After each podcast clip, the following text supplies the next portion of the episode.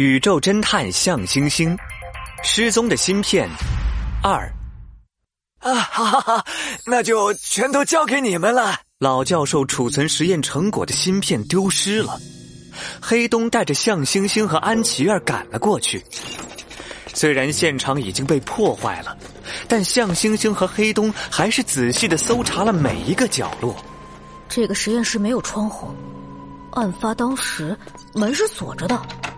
通向外界的唯一出口就是墙上的通风口，就算是瘦小的小孩也绝对钻不过去。小偷难道还能够传送不成？教授，实验室的钥匙只有一把吗？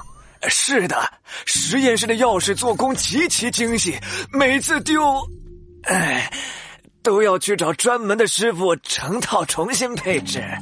那您能够确定桌上的钥匙是真的吗？老头子，我虽然记性不好，但是我很肯定钥匙是真的。向星星忍不住摸了摸手背上的星星胎记，自言自语：“能够打开房间的唯一一把钥匙放在桌上，也就是说，想要偷走芯片，最合理的方式就是通过墙上的通风口把芯片带出去。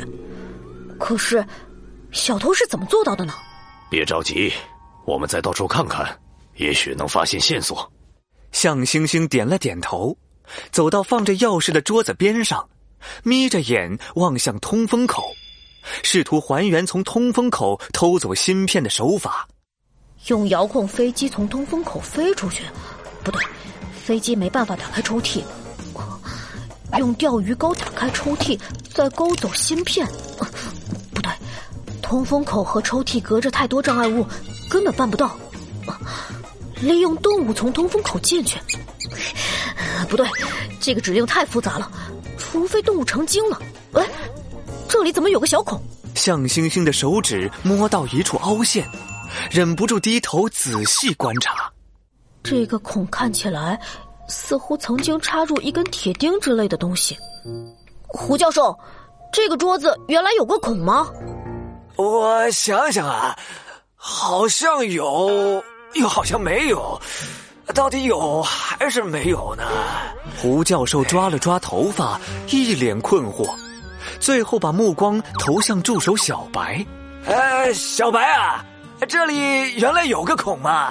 有。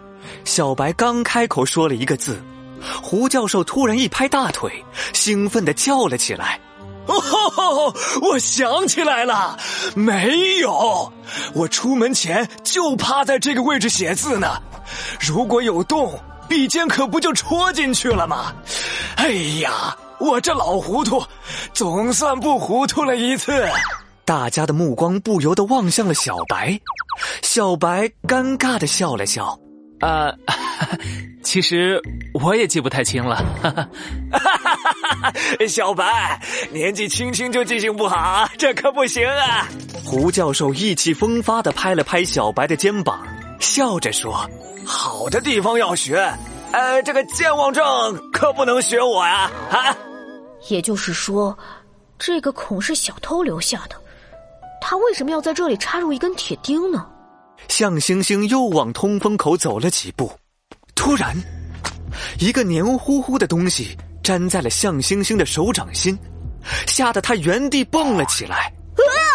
抓住你了！抓住你了！小小青蛙。向星星回过神来，发现自己的手掌心粘着一根长长的舌头，舌头下面挂着一只可爱的青蛙。这个要怎么玩呢？安吉尔无聊的快发霉了，好不容易看到一个玩具，立刻凑了上去。这是我做的小玩具，这只青蛙的眼睛可以识别手掌，踢一踢青蛙，它就会弹出舌头。如果来不及把手掌合起来，就会被它抓住。我来试试。安吉尔将小青蛙放在地上，轻轻一踢，小青蛙弹出了长长的舌头。可惜安琪儿的手速比他更快。呱呱呱呱！胡教授没想到安琪儿的反应速度这么快，惊讶的向他比了个大拇指。哦吼，小姑娘反应速度真快！哇，这个很简单嘛。胡爷爷，能不能换我来抓小青蛙呀？哎，呃，我想一想啊，呃，只要把程序设置反过来，呃，再……胡教授一说到自己的专业领域，就神采飞扬的。可是向星星已经听不见了。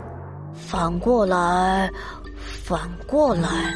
向星星的脑袋里突然闪过一道灵光，无数散开的线索被串通起来，连成了一条线。哈，没错，就是这样。我怎么没想到呢？他的心脏因为激动快速的跳动起来。向星星握了握拳头，让自己冷静下来。芯片丢失，第一反应就会认为小偷是把芯片从通风口送出去。其实这就陷入了一种思维误区。但如果小偷事先偷走钥匙，就可以直接从门口进来，把芯片带走，关上门离开，最后利用通风口把钥匙送进来，就能营造出一个假密室。现在就剩下一个问题：要怎样把钥匙送到桌面上呢？